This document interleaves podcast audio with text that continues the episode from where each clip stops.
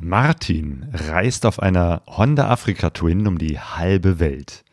Mit dabei ist Mowgli, seine Katze, die seit drei Jahren im Tankrucksack mitfährt. Ich staune immer wieder, in welch ungewöhnlichen Konstellationen sich Menschen auf die Reise machen.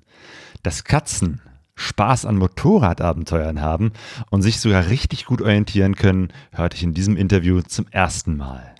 Auch nach zehn Jahren Pegaso-Reise gibt es noch Überraschungen. Letzte Woche haben wir unseren zehnjährigen Podcast-Geburtstag gefeiert. Denn am 6. Februar 2011 ging die erste Folge online. Die Feier war eine Videokonferenz und wir haben uns sehr gefreut, dass so viele von euch Hörerinnen und Hörer dabei waren. Zwei Stunden lang haben wir uns ausgetauscht, geredet, gelacht und geschattet und es war eine wirklich schöne Zeit, die wir da gemeinsam hatten. Wir haben ja angekündigt, dass es in diesem Jubiläumsjahr einige Ideen gibt, neue Ideen für Veranstaltungen, für neue Formate. Mehr dazu erzählen wir nach dem Interview. Aber jetzt lehnt euch erstmal zurück und hört gut zu, denn Martin berichtet in diesem Live-Podcast, wie er mit dem Motorrad, mit Mogli und mit einem Katzenklo unterwegs ist.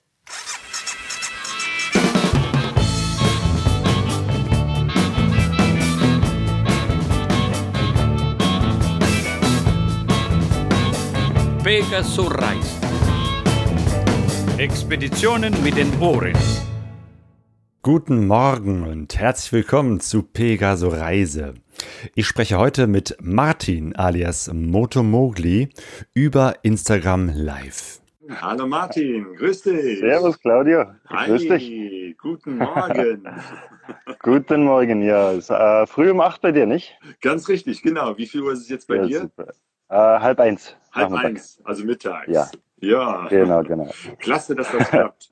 Ja, Freut mich, dass es klappt. draußen, man sieht die Sonne, du sitzt unter einem Genau, Baum. Wo bist genau. du Also ich bin hier, ich bin in Gokana. Das ist äh, relativ weit im Süden in Indien und äh, ich habe einen Kumpel, den ich letztes Jahr kennengelernt habe äh, von Mumbai, der managt ein Resort hier. Und jetzt bin ich hier echt gerade in, äh, in einem sehr noblen Resort untergebracht, im äh, Mitarbeiterzimmer allerdings. Aber ähm, ich kann es ja mal ganz kurz zeigen. Das ist recht nett hier. Also ich habe äh, einen Pool habe ich da und, und äh, auf und ja so so Common Area und da ist alles recht nett und äh, Mogli gefällt's ja auch. Ah, Die ja, rennt da drüben irgendwo rum. Ja. Die rennt da drüben irgendwo rum. Die die spielt mit den äh, mit den Mitarbeitern. Genau. Ja, Haben es ganz gut erwischt. Entspannt aus. Genau, in Indien. Also ich bin jetzt in äh, im Bundesstaat Karnataka. Das ist relativ weit südlich. Äh, Bangalore kennt man vielleicht. Bangalore Ja. ist hier in Karnataka. Ähm, das ist, Bangalore sind sieben Stunden oder acht Stunden entfernt von hier. Genau, ähm, und an der Küste. Und äh, es ist recht touristisch hier. Normalerweise sind hier auch äh, sehr viele Leute aus äh, Europa, Amerika, Russland und so weiter. Also so relativ viele Touristen hier normalerweise. Äh, aktuell sind es eigentlich nur Inder wegen äh, Corona. Genau, ähm, aber ist ganz coole, äh, ganz eine coole, ganz eine coole Ecke. Ähm, ich war hier davor schon mal an einem anderen Strand, aber auch in Gokana. Äh, und das war auch der Reise nach, nach dem Süden. Also ich bin äh, nach Indien in den Süden gefahren, ganz an den südlichsten Zipfel und äh, da wieder umgedreht und wieder raufgefahren. Und jetzt komme ich quasi an altbekannten Plätzen wieder vorbei. Ja, sehr schön. Das sieht gut aus.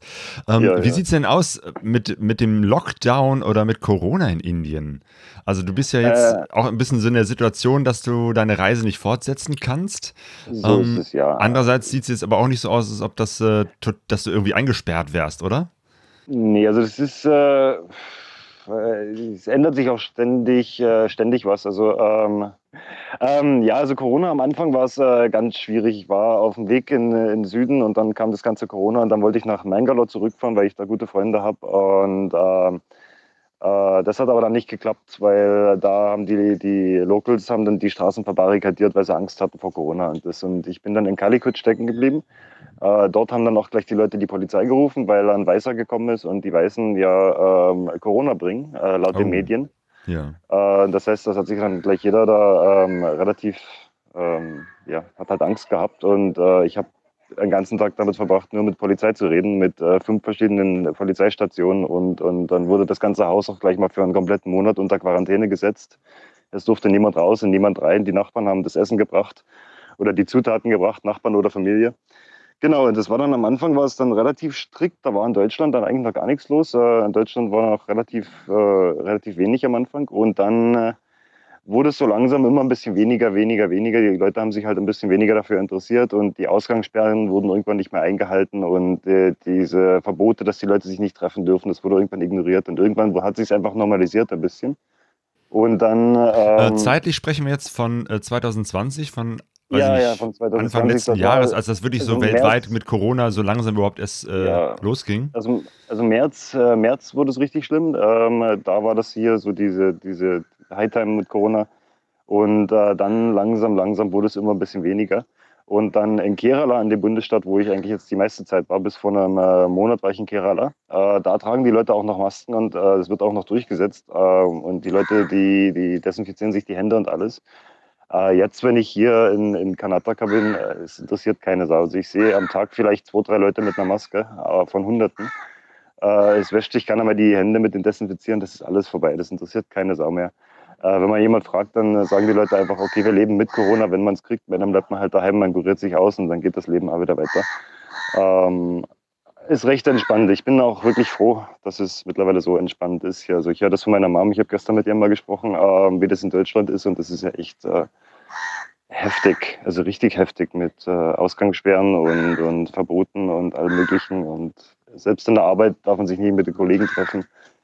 Also das, ja, da bin ich schon echt froh, dass ich hier bin. mittlerweile. Okay. Aber das heißt, dass du schon seit äh, über einem Jahr in Indien bist?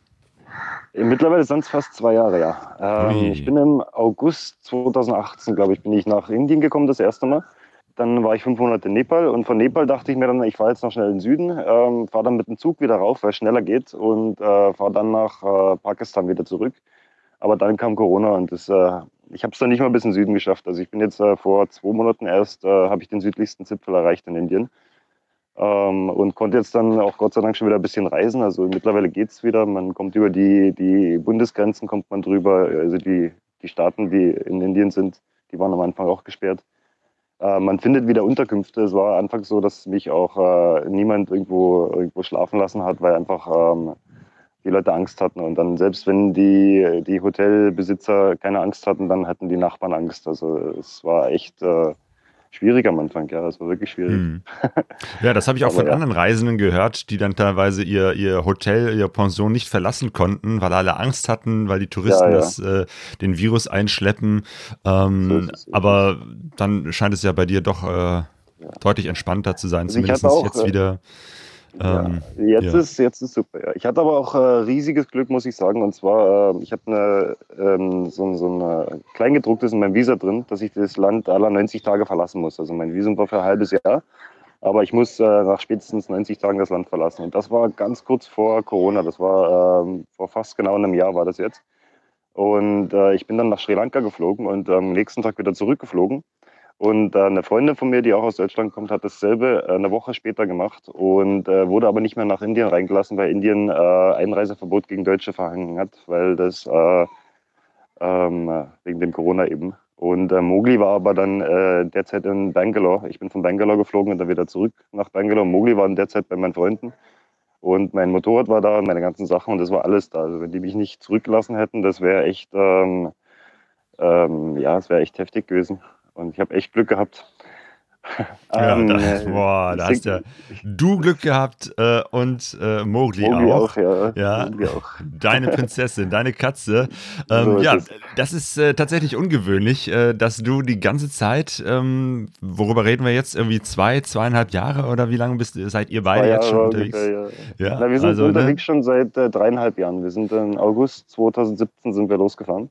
Ah, Und das sind jetzt schon äh, ungefähr dreieinhalb Ja. Jahre sind es schon, ja. genau, dann lass uns mal ganz an den Anfang gehen. Wie habt ihr Ja. euch eigentlich kennengelernt? Mowgli und du. Wie fing diese Geschichte an? Ähm, ich war auf einer Motorradreise mit meinen Kumpels. Ähm, ich habe das Motorrad war, ist relativ groß und schwer und äh, hat mir ehrlich gesagt ein bisschen Angst gemacht am Anfang. Ich wusste nicht, wie ich das um, wie ich das, ja, wie ich, wie ich äh, damit umgehen soll. Eine und, alte äh, Kumpel- Honda Africa Twin 750, ne? Dieses 20 So Jahre alte Modell So von Honda. Dieses Jahr 21 Jahre alt, ja, genau. Boah. Äh, 2000er Baujahr. Genau, und äh, auf alle Fälle machen meine Kumpels eine Reise nach Marokko und dann meinten dann, ja, ob ich mitkommen möchte. Und ich habe ein bisschen Geld übrig gehabt, weil ich habe äh, zwei Jobs gearbeitet. Ich habe dann noch Pizza ausgeliefert und habe gesagt, okay, das mache ich. Da kann ich Offroaden lernen, da kann ich lernen, wie ich mein Zeug packen muss und campen und alles Mögliche. Da kann ich ein bisschen Erfahrung sammeln. Genau, und dann auf dem Rückweg von dieser Reise, ähm, wir waren an der Straße, das war so einer der letzten Tage dann, und ähm, dann kam auf einmal das kleine Kätzchen, ein kleines verwahrlostes Kätzchen angerannt und äh, äh, es war eine kalte Nacht auch, äh, die hat gefroren, die war komplett abgemagert, äh, die war dreckig, das Fell verklebt, der Schwanz hinten hat, äh, war gebrochen oder auseinandergerissen, ähm, also verletzt. Und ähm, ich habe es eigentlich nur einmal kurz gerufen und dann kam sie halt gleich zu mir gerannt und dann kam sie auf meinen Arm gekrabbelt, hat sich in meinen Arm, ähm, also ich habe meinen Arm so gehabt ungefähr.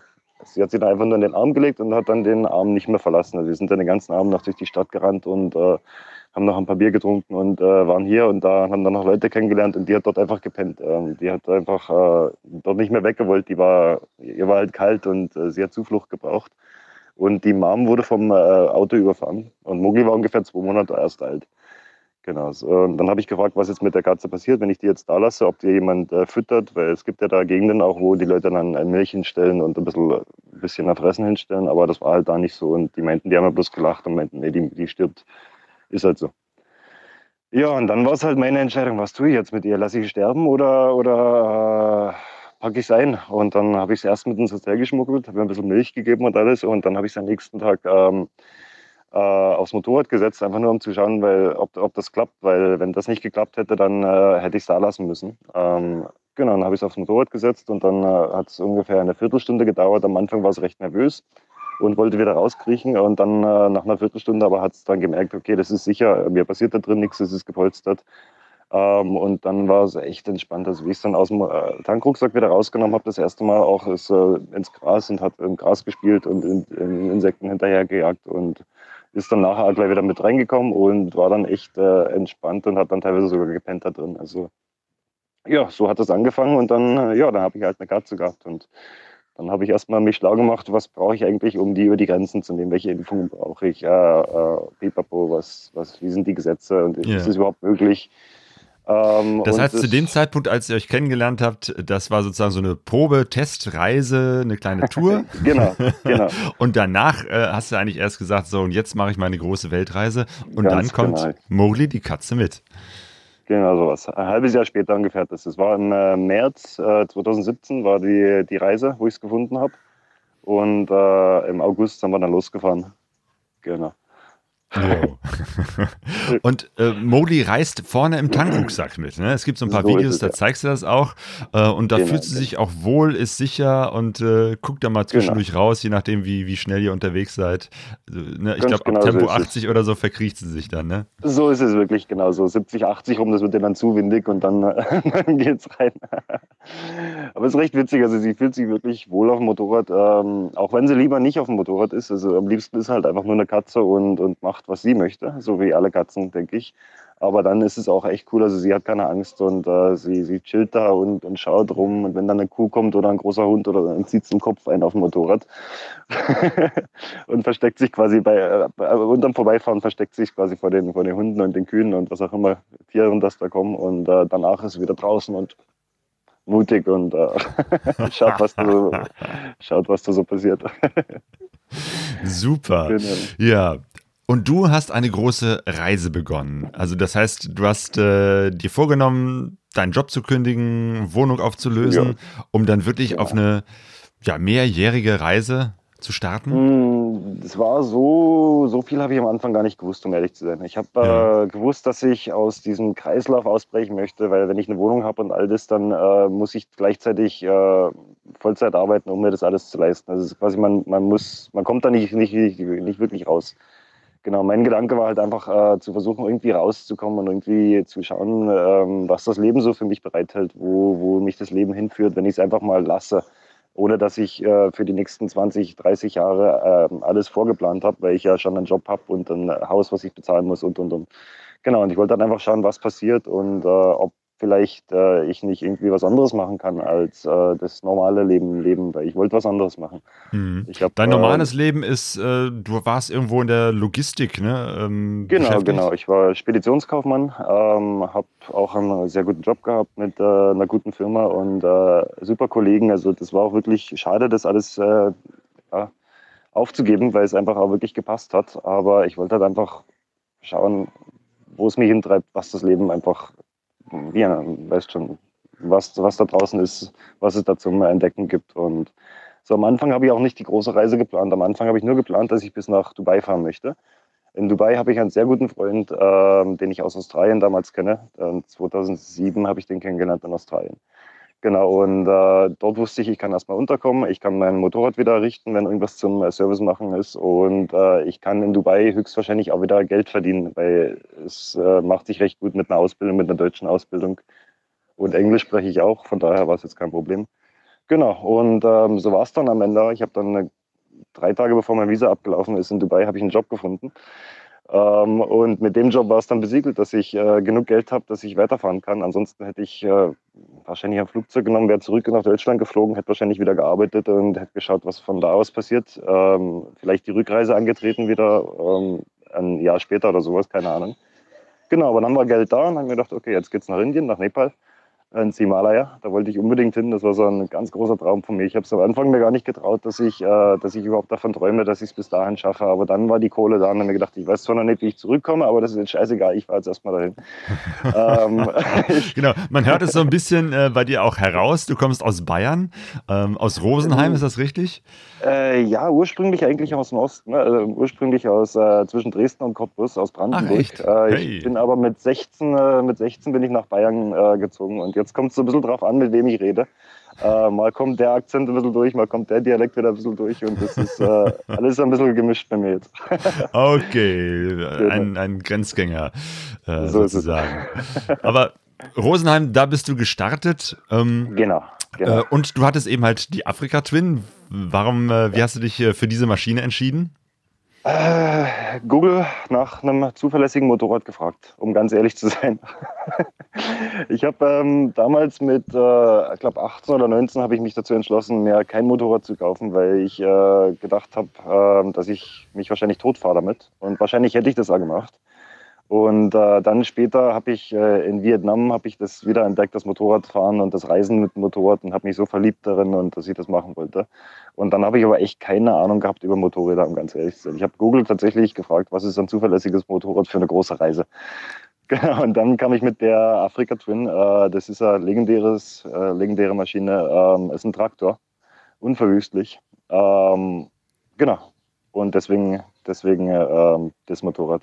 Ja. Genau. Also das Motorrad, Mogli vorne im Tankrucksack, hinten So drauf. Ich weiß nicht, hattest du auch so Zelt, Schlafsack äh, und Ja, die ja, ganze alles dabei. Ausrüstung? Alles, alles dabei. Zelt, Schlafsack und äh, Kocher und äh, Töpfe und, und äh, Salz und Pfeffer und alles, alles äh, fertig, dass ich mich äh, hinsetzen kann irgendwo mit einem Zelt.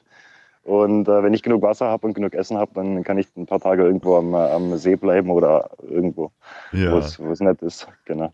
Jo. Wie hat das denn so geklappt, äh, als du losgefahren bist? Also erstmal wahrscheinlich Richtung Balkan, ne? Du bist dann erstmal äh, bis, Genau. bis Griechenland gefahren, so das war sozusagen Ganz genau, Europa äh, Richtung Südosten. Wie hat das Ja, gut ja, ja. geklappt? So, weil gerade so die ersten Tage und ersten Wochen unterwegs sind ja auch nochmal äh, eine besondere Zeit, wenn man sich noch nicht so Ja, realisiert hat, ja, das ist jetzt kein kleiner Urlaub, ich fahre jetzt nicht morgen nach Hause, Ja, ja, ja, sondern ja. das ist jetzt eine Reise mit Open End.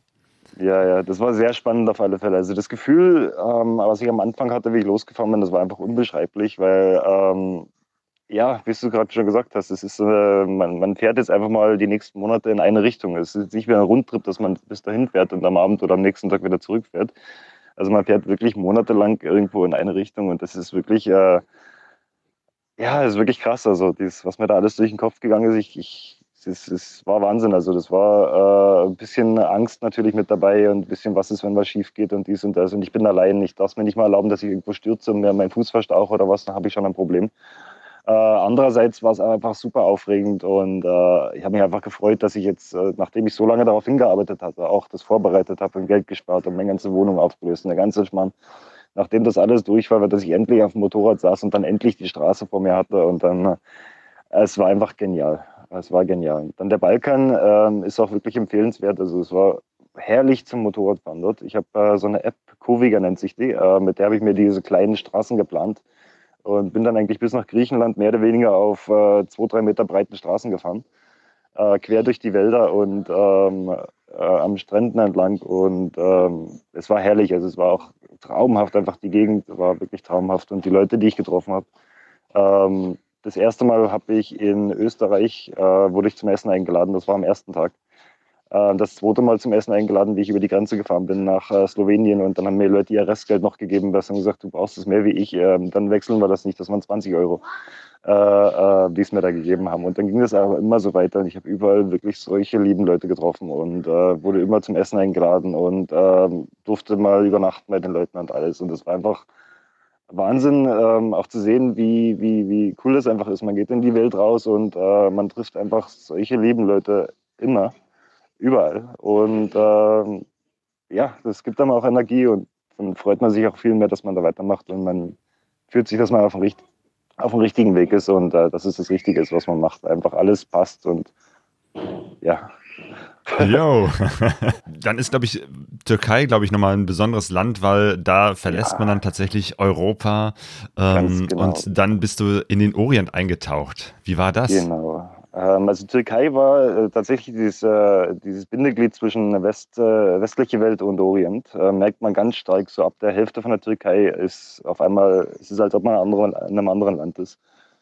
Genau, und äh, grundsätzlich hatte ich mir ein bisschen Gedanken gemacht mit der Türkei, weil es gab ja da diese politischen Spannungen zwischen Deutschland und der Türkei mit Erdogan. Da war ja dieses Lied rausgekommen, ähm, wo, sie den wo sie sich über den Erdogan auch äh, lustig gemacht hatten. Und ich habe mir dann ein bisschen Sorgen gemacht, dass das vielleicht irgendwie dann äh, bis zu mir durchdringt, dass dann, wenn die mich irgendwo aufhalten, vielleicht als Deutschen, dass die dann irgendwie versuchen, mir da einen Strick rauszudrehen oder irgendwas, äh, irgendwelche Steine im Weg zu legen oder irgendwas. Aber es war die, das Gegenteil davon. Ich bin angekommen die Leute in der Türkei sind unglaublich freundlich, unglaublich äh, äh, hilfsbereit und gastfreundlich. Und ähm, ähm, wie ich angekommen bin in der Türkei, hat, äh, hat eine Frau, die da gearbeitet hat, die hat sich um Hoogi gekümmert, während ich meine ganzen äh, Zollangelegenheiten und äh, das Visum und alles erledigt hatte. Und dann hat die sich gleich um Hoogi gekümmert. Und dann habe ich ein paar andere Türken kennengelernt, die, mit denen bin ich dann ähm, rausgefahren bis zum Camp. Und äh, das ging die ganze Zeit so weiter. Also ich, ich, wurde überall aufgenommen, eigentlich wie Familie. Es war Wahnsinn. Ich bin dann in das Camp reingekommen, die, haben dann, ja, ja, komm, wir essen, wir essen, setz dich mit an den Tisch. Und dann haben wir alle zusammen gegessen mit den Leuten. Es war wirklich, als ob man irgendwo zu alten Bekannten kommt, wirklich. Und das hat sich durchgezogen eigentlich in der Türkei äh, im Westen. Das sind zwar verschiedene Mentalitäten, die man da hat, aber im Endeffekt, ob das jetzt äh, die Leute im Westen waren, die relativ europäisch sind, oder ob das die Kurden im Osten waren. Ähm, ich habe immer solche Leute getroffen, die dann einfach äh, mich immer aufgenommen haben und teilweise mein Motorrad kostenlos gewaschen haben, mich zum Essen eingeladen haben, mich in ihrer Stube schlafen lassen haben. Ähm, das hat nie aufgehört. Also ich bin immer wieder zu solchen Leuten äh, gelangt, was echt äh, faszinierend war. Und ja, ich sehe gerade in den Kommentaren, einer schreibt, äh, dass die Leute dich positiv aufnehmen, liegt aber auch an dir. So wie man in den Wald hineinruft, so schaltet es heraus. Ich glaube, das ist auch wirklich so eine äh, Erfahrung, ja, dass wenn man ja, positiv auf die Welt und äh, die Menschen zugeht, genau, genau bekommt man auch es Positives macht, zurück. Es macht wirklich viel aus und äh, es ist wirklich so. Also ich habe die Einstellung und bin die Überzeugung, dass die Leute grundsätzlich gut sind äh, und äh, nett sind und ähm, genau das erfahre ich auch, muss ich sagen. Also ja, ist, du hast gerade schon gesagt, so. ja, du hast gerade schon gesagt, äh, an, ein, an, der Grenze hat sich dann jemand äh, um äh, Mowgli gekümmert. Wie ist das überhaupt? Genau. Kann man eine Katze einfach so ähm, mit über die Grenze nehmen? Fragen die Leute nach oder ist es vielleicht sogar äh, ein Problem? Ähm, also es gibt, jedes Land hat also seine eigenen Regeln. Ähm, die meisten Länder verlangen einfach nur, dass man eine Tollwutimpfung hat, äh, dass äh, die Katze gechippt ist, damit man das natürlich auch identifizieren kann, ob das die richtige Katze ist. man hat eine Impfausweis im Endeffekt. Und ähm, das sind das Zollwut und Impfen, äh, Tollwut und dieser Impfausweis, das sind die wichtigsten Sachen. Und dann an Landesgrenzen ist es eh so, dass äh, die meisten Leute kennen sich nicht aus. Äh, ganz selten wurde ich überhaupt nach Papieren gefragt. Und wenn ich nach Papieren gefragt wurde, dann war es meistens so, dass ich äh, die Papiere rausgezogen habe und dann haben sie gesehen, ich habe was und dann meinen sie, ja, ja, passt schon, passt schon, fahr weiter. Genau, in, äh, äh, in äh, den Emiraten war es ein Problem. Ähm, ich brauche eigentlich, genau, ein Gesundheitszertifikat braucht man eigentlich auch noch.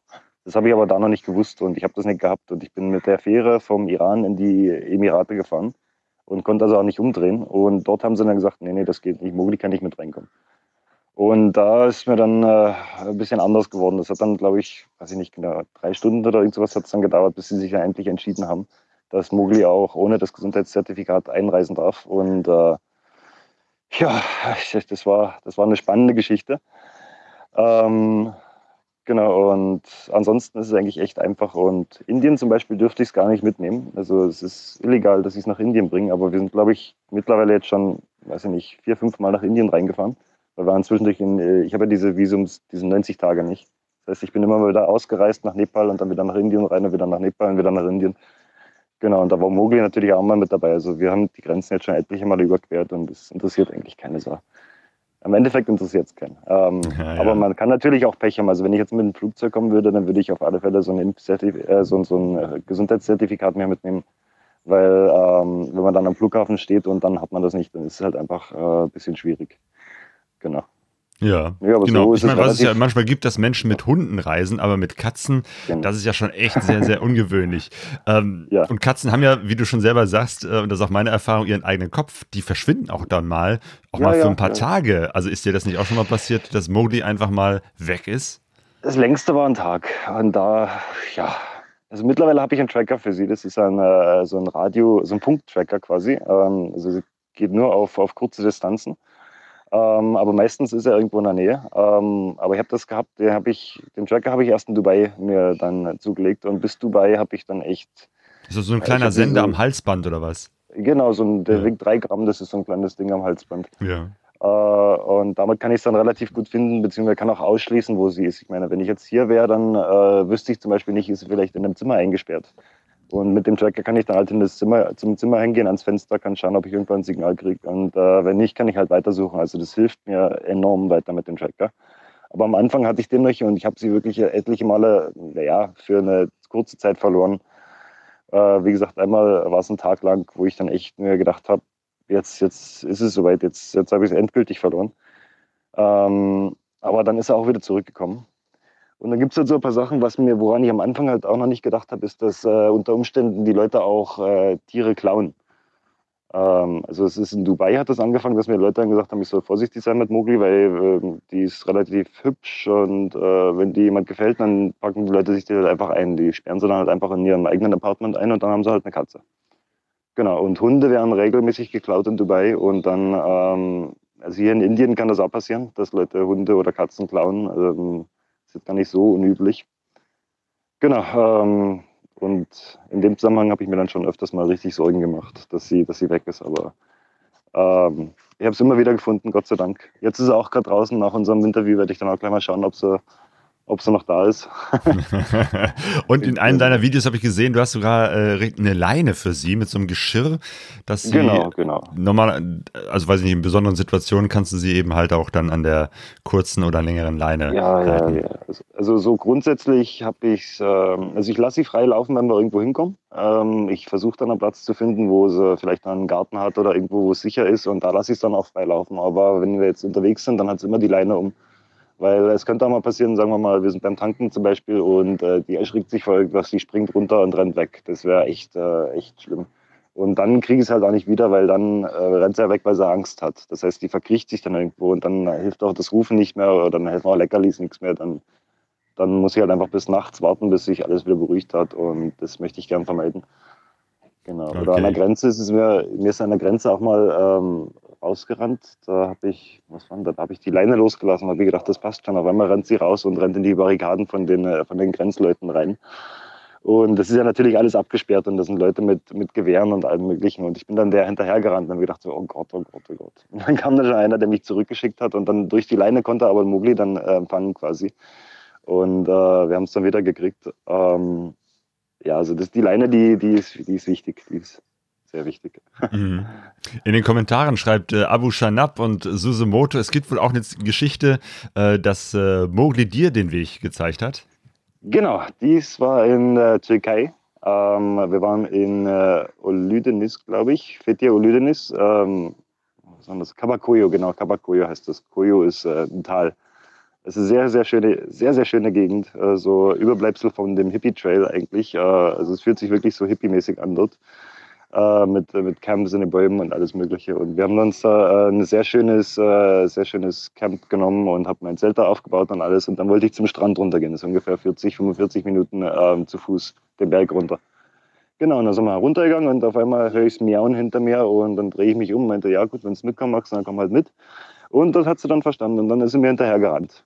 Bis fast ganz runter an den Strand ist mir hinterher gerannt. Und dann kamen allerdings ein paar Hunde, ähm, die sie angegriffen haben und dann hat sie sich verzogen. Und dann, äh, äh ich habe dann zwar gewusst, wo sie war, aber ich, ich konnte nicht an sie ran. Die Leine hatte ich nicht um, ich habe sie freilaufen lassen. Und ich, ich konnte dann äh, Mogli nicht kriegen quasi und habe mich da einfach hingesetzt und bis Abend gewartet. Abend, wo dann die Hunde weg waren und wo es dann dunkel war, dann ist er endlich wieder rausgekommen. Genau, und dann sind wir wieder zurück. Äh, ich habe aber allerdings den Weg dann nicht mehr gewusst. Ich habe gewusst, wir müssen irgendwie den Berg darauf, aber ich habe nicht mehr gewusst, äh, links oder rechts und habe dann einfach bin rechts abgebogen an einer, an einer Zweigung. Und äh, Mogli ist auf einmal mir nicht mehr hinterhergerannt. Die ist einfach stehen geblieben. Ich dachte, was macht's denn jetzt? Sondern bin ich wieder zurück zu ihr und äh, kurz bevor ich zum Mogel gekommen bin, fängt sie an loszurennen in die andere Richtung, nach links. Und ich habe mir dann gedacht, okay, ich weiß eh nicht, wo es lang geht. Ähm, sie scheint am Plan zu haben, dann gehe ich jetzt halt mal, folge ich ihr jetzt halt einfach mal. Genau, und dann ist sie immer bis zur nächsten Zweigung wieder, dann hat sie wieder auf mich gewartet, ähm, ohne zu schnüffeln oder zu gucken. Also sie hat den Weg wirklich genau gewusst ähm, und dann bin ich, bin ich wieder zu ihr und dann ähm, ist wieder weitergerannt und dann hat sie wieder bei der nächsten Kurve wieder auf mich gewartet und dann ging das bis komplett hoch und sie hat mich dann bis zum Zelt wieder zurückgeführt. Ähm, wo ich echt gestaunt habe. Also ich weiß auch bis heute nicht, wie sie sich genau orientiert. Ich glaube, das hat man, glaube ich, auch noch nicht richtig herausgefunden, die Wissenschaft. Ähm, weil sie hat nichts gerochen, sie hat nicht um, umhergeschaut, gar nichts. Also sie hat den Weg gewusst, als ob es ihr Leben lang den Weg lang gelaufen wäre. Nicht schlecht. Ähm, keine ja. Ahnung, wie sie das gemacht hat, aber ja. ja. es gibt ähm, ja Reisende, die haben ein GPS dabei und du hast Mowgli dabei, auch nicht schlecht. Ich habe Mowgli, so ist es, genau. ja, genau. Türkei war ja sicherlich schon was Besonderes, aber ein sehr besonderes Land, zumindest was ich davon gehört habe, ich war noch nie da, ist der Iran. Ähm, wie hast du das erlebt? Irgendwie ein Land, was einerseits zwischen einem sehr, sehr strengen Regime äh, und andererseits äh, sehr, sehr weltoffenen, gastfreundlichen Menschen. Ähm, Ganz genau so ist es ja. Es ist, äh, wirklich, wirklich faszinierend. Ja, wie du schon gesagt hast, also einerseits ist es dieses äh, krasse Regime, die wo einfach komplett durchgeknallt sind, meiner Meinung nach. Äh, andererseits sind die Leute einfach so offen und äh, es, also Iran war eines der spannendsten Länder und eines meiner Lieblingsländer, die ich bereist habe. Einfach wegen den Leuten. Die, das, es wurde ja mal das Amerika des Mittleren Ostens genannt, äh, bevor, ähm, bevor da quasi dieser religiöse Macht, aber dann, äh, bevor das äh, angefangen hat.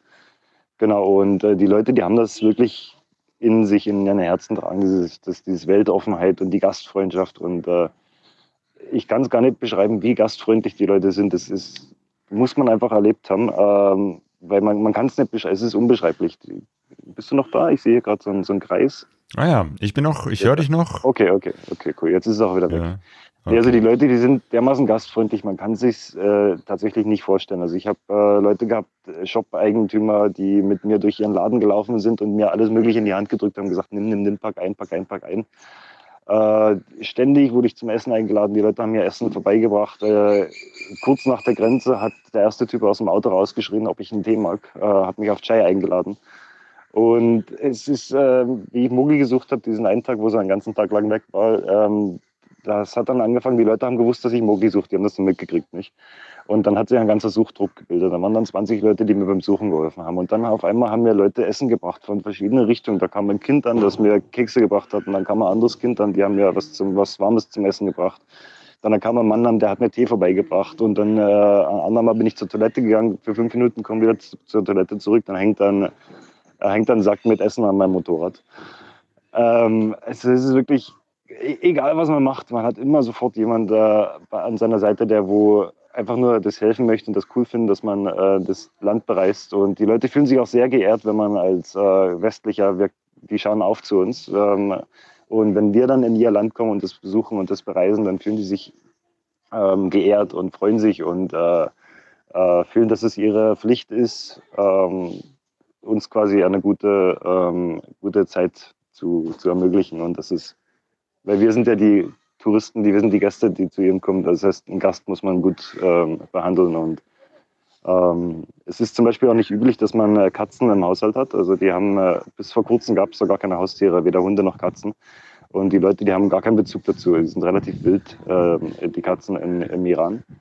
Und ähm, die wollen die aber auch nicht in ihren Häusern haben meistens. Aber wenn ich dann gekommen bin, dann selbst da wurden dann Ausnahmen gemacht. Ähm, das, weil ich habe dann gesagt, Mogli bleibt nicht draußen. Es hieß dann ab und zu mal, ja, Mogli soll dann im Hänger schlafen oder sowas draußen.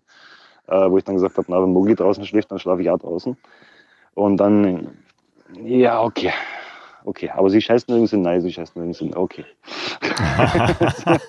so was dann. Stimmt, wie funktioniert ja. das eigentlich? Ähm, hast du eigentlich ein ähm, Katzenklo dabei? Wahrscheinlich nicht, oder? Ja, doch, doch, habe ich. Echt?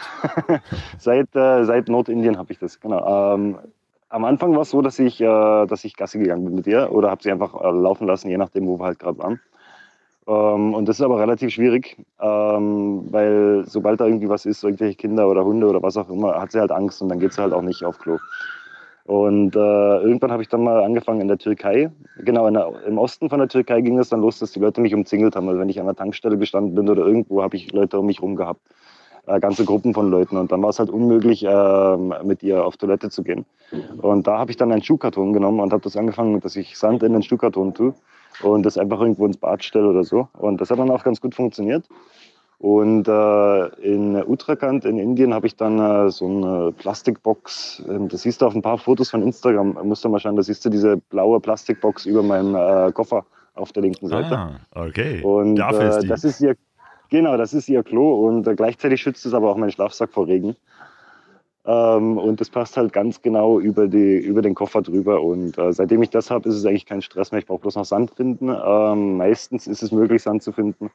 Äh, hin und wieder bin ich auch mal eine Stunde unterwegs, um Sand irgendwo zu finden, je nachdem, wo ich gerade bin. Aber meistens finden wir was. Meistens irgendwo wird immer gebaut und wo gebaut wird, ist immer ein Haufen Sand. Und genau.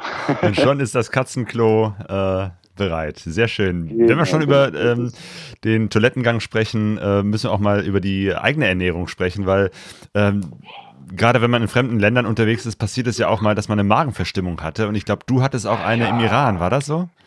Ähm, ja, am Anfang, äh, ganz am Anfang, wie ich in den Iran reingekommen bin. Und äh, das lag meiner Meinung nach am schwarzen Tee. Und zwar kann ich, ich kann zwei Liter Kaffee am Tag trinken, kein Problem. Aber wenn ich äh, eine Woche lang jeden Tag drei Tee trinke, dann haut es mir mein Magen durch und äh, ich kriege dann Schüttelfrost und ich kann nichts essen und ich habe Durchfall und äh, es ist richtig schlimm dann eigentlich.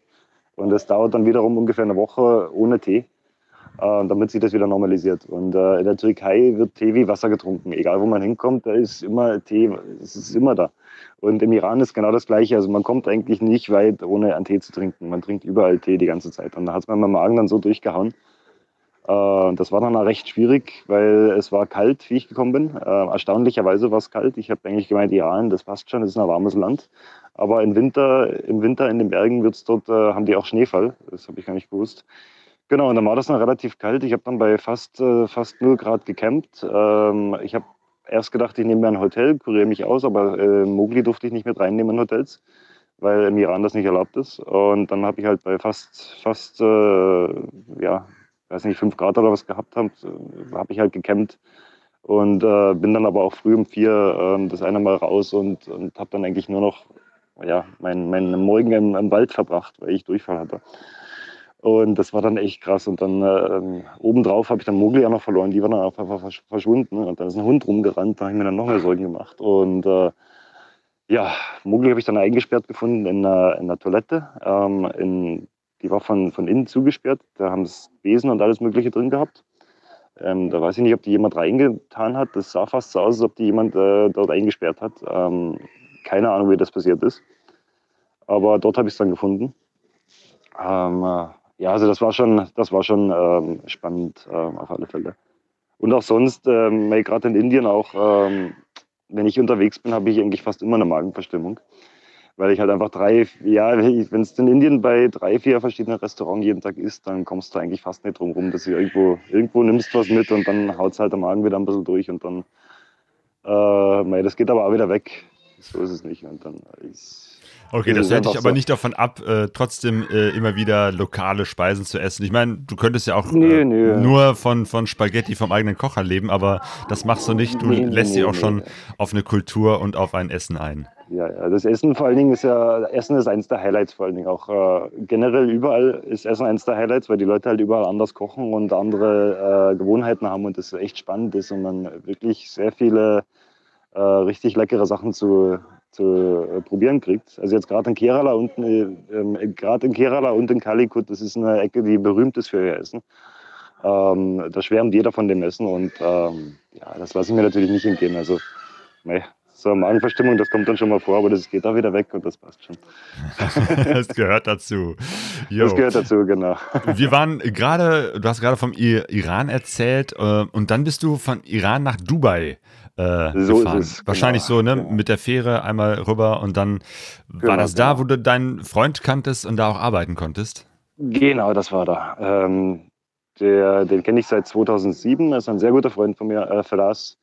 Äh, und wir sehen uns, seit, seitdem wir uns kennengelernt haben, sehen wir uns so ein, zwei Mal im Jahr, obwohl er aus Dubai ist. Entweder kommt er nach Deutschland und wir machen dann eine Reise zusammen ähm, oder ich fliege nach Dubai und wir reisen dann zusammen in Oman oder in den Emiraten. Ähm, also ich war dann schon etliche Male in Dubai davor bei ihm und er war schon etliche Male bei mir in Deutschland gewesen. Und äh, genau, da habe ich mein Zimmer gehabt. Es war ein Gästezimmer, das habe ich dann komplett bezogen.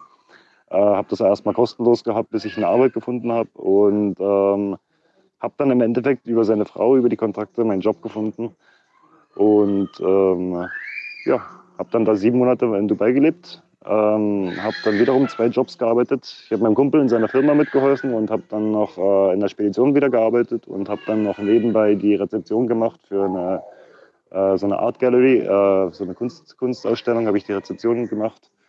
Genau, und ähm, nebenbei halt alles wieder organisiert für die Weiterreise und das Motorrad hergerichtet und alles gemacht. Und dann sein Motorrad musste hergerichtet werden und dann sind wir zusammen mit Vers äh, Richtung Nepal aufgebrochen, nach sieben Monaten. Ähm, allerdings hatte er in Pakistan einen schweren Unfall. Ähm, und zwar ist es so, dass hier Busse ähm, einfach, da sie größer sind, die ziehen einfach aus und dann muss man halt einfach ausweichen, ansonsten wird man über Haufen gefahren.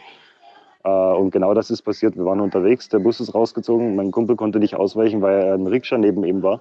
Und er ist dann quasi frontal in den Bus reingeknallt. Also an der Seite irgendwo hat es dann erwischt, ich schätze mal der Spiegel oder irgendwas. Und bei ihm hat es dann die komplette Seite hat's dann äh, komplett zermatscht. Also da war die Lunge, die war, ähm, die war, also hier hat es alles gebrochen, die ganzen Rippen waren gebrochen, die Lunge, die war beschädigt, da war Wasser und Blut in der Lunge, der hat keine Luft mehr gekriegt. Äh, das Gesicht ist angeschwollen. Dann da, ich habe am Ende, also kurz bevor sie dann die Schläuche reingemacht haben, habe ich nicht mehr, mehr seine Augen sehen können, weil das einfach nur alles angeschwollen war. Mhm. Das war dann echt äh, so das Schlimmste auf der Reise, was passiert ist. Hui. Ähm, Genau, aber, aber er ist ins Krankenhaus gekommen, er konnte versorgt werden. Er konnte versorgt werden, ja. Also es war dann wirklich mit sehr viel Glück auch. Und wir haben einen Chefarzt gekriegt und dann äh, selbst der Arzt, der reingeschoben hat, hat gesagt, er weiß nicht, ob er lebend oder tot wieder rausgeholt. Und dann äh, wurden wir noch begleitet von einem Italiener, der auch auf dem gleichen Weg war. Und der hat einen guten Doktor gekannt, der war dann äh, mit Italien am Telefon und da, da, da, da, da. Und der meinte dann, da muss ein zweites Loch rein. Da muss ein, äh, ein Loch muss oben rein und ein Loch muss unten rein. Das hat sein Doktor gesagt und das wäre wichtig. Und äh, Gott sei An der Dank. hat er Lunge, damit gesagt. da das Blut und Wasser rauskommt. Genau, genau, genau. Ja. Und äh, zum Glück hat er das dann gesagt, weil das haben sie dann auch gemacht. Am Anfang war bloß ein Loch drin, das hat es ein bisschen besser gemacht. Und dann haben sie noch ein Loch reingemacht, die haben dann quasi nochmal eine OP geschoben und äh, ab dann konnte er dann auch wieder atmen. Ähm, äh, ja, das war, aber die Zustände, ähm, das war in Multan in einem Krankenhaus. Die Zustände, das, äh, das, das kann man sich als äh, Deutscher tatsächlich gar nicht vorstellen. Also ich war ja auch Mhm. schon in anderen Krankenhäusern, aber sowas Schlimmes wie dort, das habe ich noch nie gesehen. Also, Ja, das war also jetzt man- äh, Iran oder Pakistan? Pa- Pakistan, Pakistan. Pakistan, ja. Also es ist wirklich so, dass man dann, wenn man aus dem Krankenhaus auch rauskommt, dass man sich die Finger waschen wollte, weil einfach da drin alles klebig, äh, schmierig ist und überall ist das Blut und was nicht. Und äh, da ist eine streunende Katze, war in der in der Intensivstation war eine Streunerkatze. Die hat da einfach gelebt. Dass ich Mogli mitgenommen habe, hat auch keine Sau interessiert. Da waren frisch operierte Leute überall. Mogli ist dort auf meiner Schulter gesessen oder äh, im Bett von meinem Kumpel. Das hat keine Sau interessiert. Ui. Weil ich habe mir am Anfang gedacht, was mache ich jetzt mit Mogli? Wer geht zum Krankenhaus? Ich, wo, wo, wo tue ich die hin? Keinen interessiert. Hm. Keine Sache. Wie geht's Das deinem Freund jetzt? Ihm geht's gut. Ähm, äh, die Rippen sind ein bisschen schief zusammengewachsen. Das war dann äh, die Sache, entweder nach Dubai fliegen, aber das hat einen äh, Flieger gebraucht, der niedriger fliegt, wegen den Lungenproblemen. Der konnte nicht in einen kommerziellen Flieger rein. Äh, so, das war dann das, in Pakistan, das zu operieren, war zu gefährlich. Äh, den Flieger zu kriegen, war unmöglich. Ähm, und äh, die andere Möglichkeit wäre gewesen, die Rippen dann quasi nochmal zu brechen, wenn er zurück nach Dubai kommt und dann das nochmal vernünftig wachsen zu lassen. Das hat er dann nicht gemacht. Und jetzt ist er halt ein bisschen schief zusammengewachsen, aber es passt eben jetzt gut. Er ist gesund soweit. Genau. Alles gut, alles wieder gut. Okay.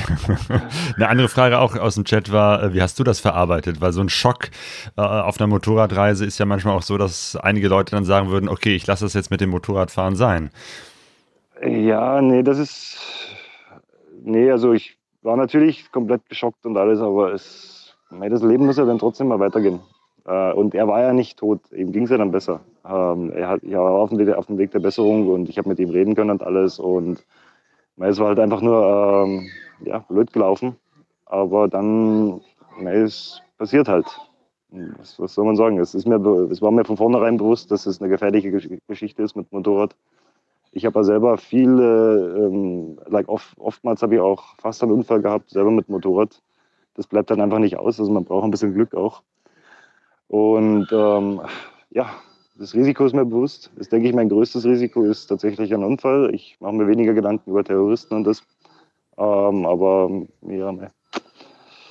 No risk, no fun. okay, also du fährst weiterhin sorgenfrei oder relativ sorgenfrei oder zumindest mit äh, Respekt, speziell was den Verkehr anbetrifft. Absolut, da ist ja absolut. Pakistan, ja. glaube ich, schon äh, sehr, sehr krass. Und dann noch mal Indien, ja. zumindest das, was ich bisher ja. gehört habe, ist eben halt auch nochmal eine ganz besondere Erfahrung, der indische Verkehr. Wie war das? Oh, frag mich. Frag mich. ich schüttel immer noch meinen Kopf. Ich kenne sie ja mittlerweile schon, aber ich schüttel immer noch meinen Kopf. Es ist einfach, es ist einfach zu krass. Es ist wirklich zu krass. Also gerade unten in Kerala war es echt gestört, weil die Straßen relativ klein sind. Das sind eigentlich nur kleine Straßen und die Leute, die fahren relativ gern schnell. Und am Ende, äh, die Leute nehmen keine Rücksicht auf andere, die ähm, im Verkehr. Es geht nur darum, dass Sie jetzt in dem Auto sind und Sie wollen davor und jeder andere ist nur im Weg quasi. Und äh, so fahren die dann aber. Und dann passiert so viel Scheiße eigentlich dadurch, weil die, die überholen auch in blinden Kurven. Also in Kurven, wo man nicht einsehen kann, überholen die einfach. Das ist denen scheißegal. Äh, da wird dann einfach gehupt und überholt. Die Busse, die überholen sowieso, weil ähm, die sind ja Busse und größer. Das heißt, wenn man nicht zusammengefahren werden möchte, dann muss man halt einfach ausweichen. Das Recht des Stärkeren, äh, da ist das Motorrad in der Hierarchie ziemlich weit unten, ne? Ja, ja, es ist so. Es, äh, und selbst wenn man jetzt aber in eine Situation kommt, wo eine Barriere ist oder irgendwas, ähm, dann die Leute, die erwarten von einem, dass man bremst. Also man wird nicht gleichberechtigt gesehen. Äh, wenn ein Auto kommt, dann ist ganz klar, du bist auf dem Motorrad, du musst bremsen. Du musst ausweichen, ich bin im Auto. Und die fahren dann auch so. Es ist wirklich fürchterlich. Also die, die ähm, Kultur hier, wie die Leute Auto fahren und äh, LKW fahren und äh, das ist Wahnsinn. Und dann ist aber auch kein Verständnis dafür da. Also ich habe so viele Sachen erlebt. Ähm, vor kurzem habe ich erst was erlebt. Da ist ein Typ hat sich mitten in der Kurve hingestellt und geparkt, weil er es gerade cool fand. Dann hat der ganze Verkehr wurde dann blockiert dadurch und dann ähm, sind auf der linken Seite sind ein paar Autos gestanden, die haben einfach gewartet, dass sie weiterfahren können. Die waren halt einfach im Stau gestanden in dem Moment durch den, der da geparkt hat in der Kurve. Ähm, und dann von der anderen Seite konnten die Autos aber auch nicht durch. Und dann war das zu eng. Und dann fährt der andere Typ, fährt, ähm, berührt das Auto, zerkratzt dann die komplette Seite von dem anderen. Ähm, der war Schrittgeschwindigkeit, der hätte einfach bremsen können. Der fährt einfach weiter. Der die komplette Seite zerkratzt, nicht? Und dann, äh, dann äh, ja, gab es dann natürlich einen Streit darüber, ähm, was das soll. Und dann führt er sich aber auf, derjenige, der das, andere, das Auto von dem anderen zerkratzt hat, führt sich auf und sagt, ja, das war nicht seine Schuld und, und er zahlt da nichts und, äh, und führt sich auf. Und ich, ich denke mir, das, das es doch nicht, oder? Ich meine, der zerkratzt hat das ganze Auto und danach ist derjenige, der da rumschreit. Und dann generell ist es auch so, wenn hier ein Unfall ist, ähm, äh, wenn du von außerhalb kommst, dann hast du eigentlich relativ schlechte Karten.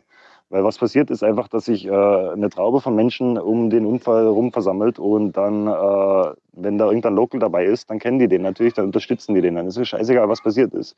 Dann hast du da einfach 50 Leute, die da sagen, nee, nee, das ist passiert, das ist passiert, ich habe alles gesehen. Und äh, wenn du Pech hast, dann hast du doch auch gleich, äh, werden aus diesen 50 Leuten auch gleich mal ein wütender Mob.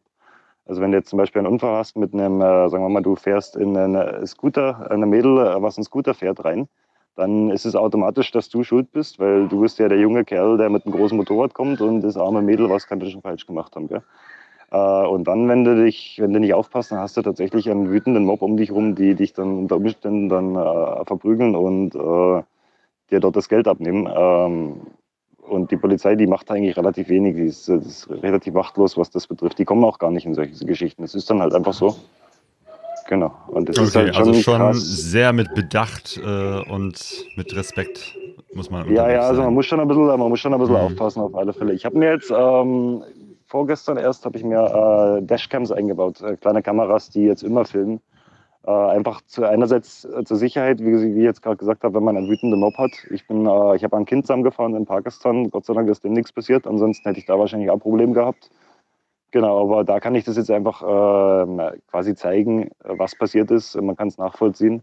Und andererseits passiert ja einfach so viel krasse Sachen auf der Straße. Das ist eigentlich jede Fahrt ist ein Abenteuer. Also wenn man, wenn man in irgendwo aus dem Haus geht und was macht, das ist immer ein kleines Abenteuer.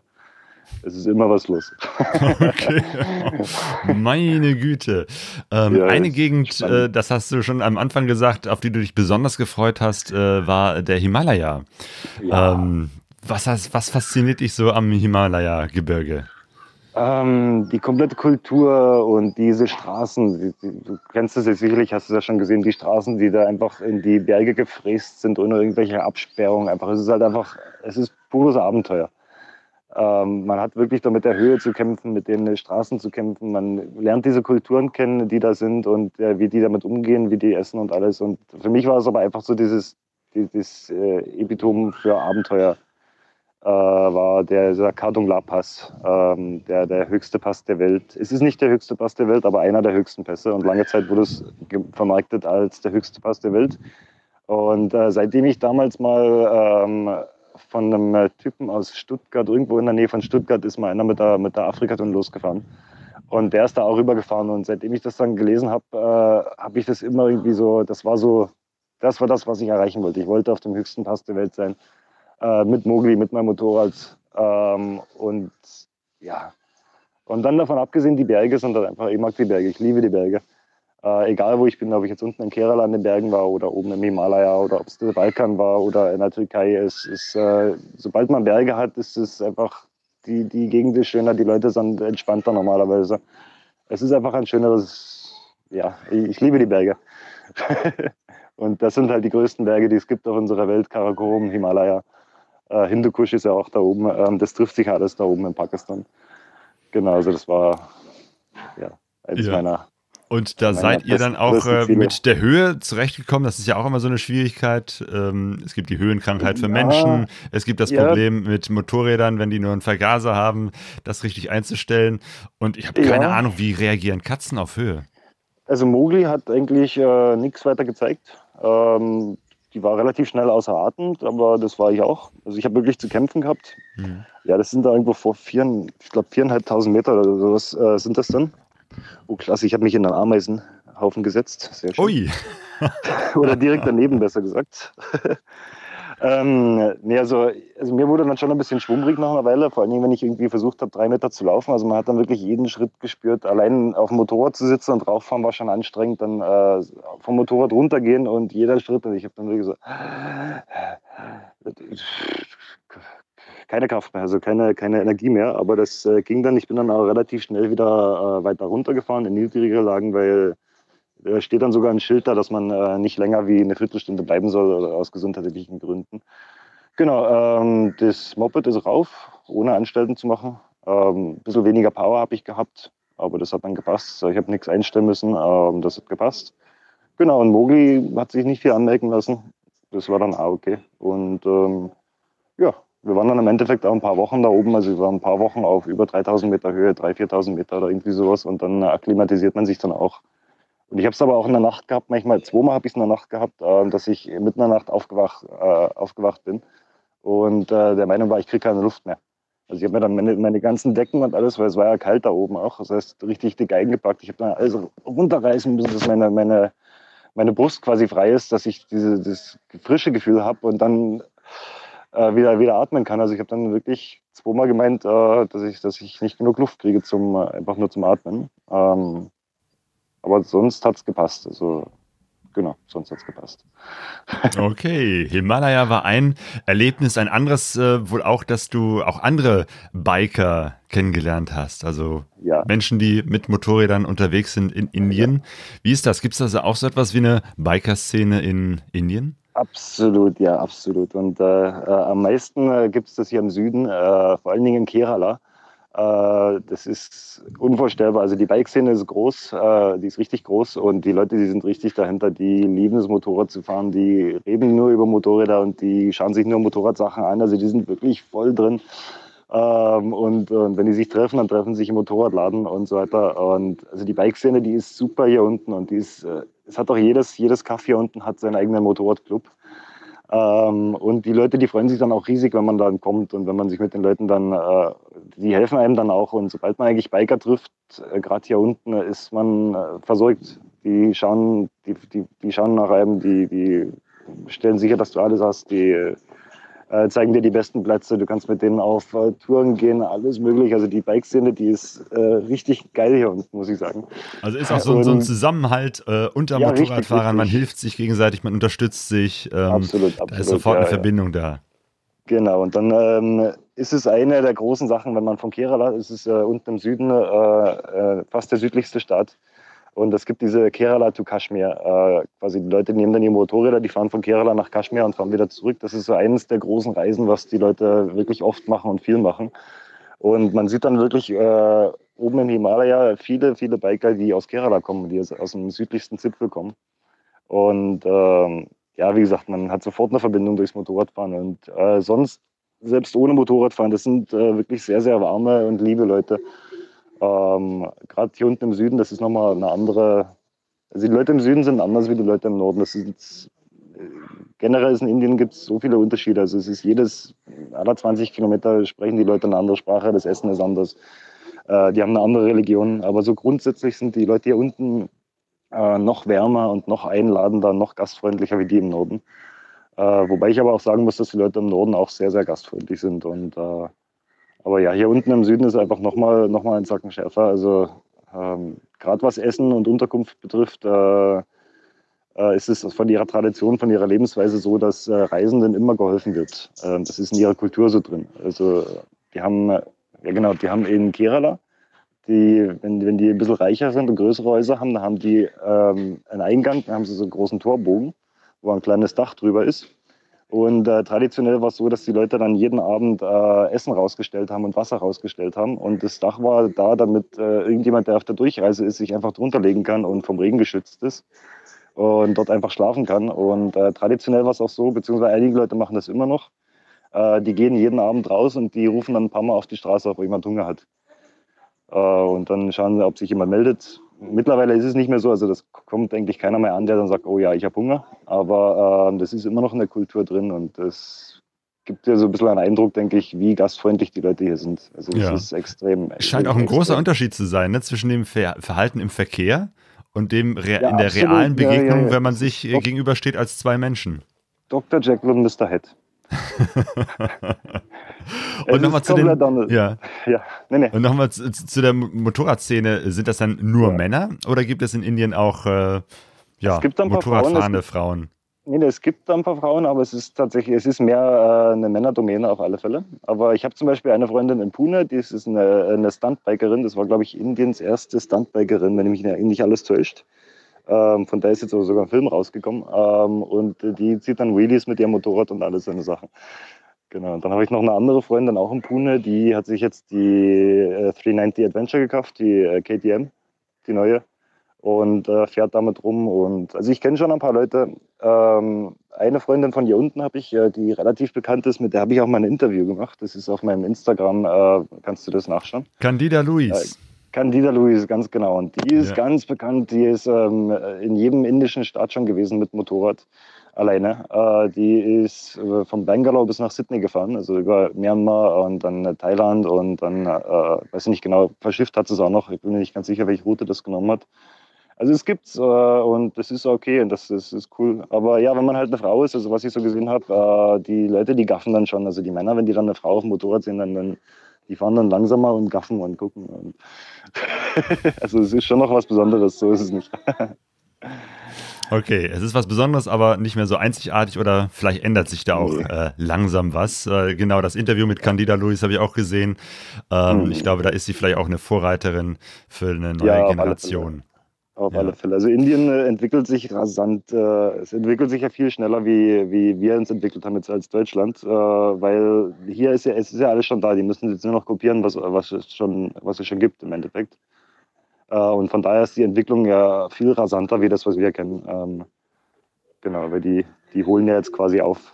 Mhm. ja nicht Und es ist ein sehr junges Land, ne? Der, der Altersdurchschnitt ist, jung, ist ja. äh, jung. relativ jung im Gegensatz zu Ja. Deutschland. Also ich glaube, da ist auch nochmal Absolut, ja. viel mehr Dynamik drin. Ja, ja, also Indien ist super spannend. Also Ich glaube, das war in Zukunft, äh, werden wir sicherlich viel mehr über Indien hören und von Indien hören, äh, allein wirtschaftlich und alles, weil es sind, äh, ich glaube, was waren das, 1,4 Millionen Leute, äh, Milliarden Leute.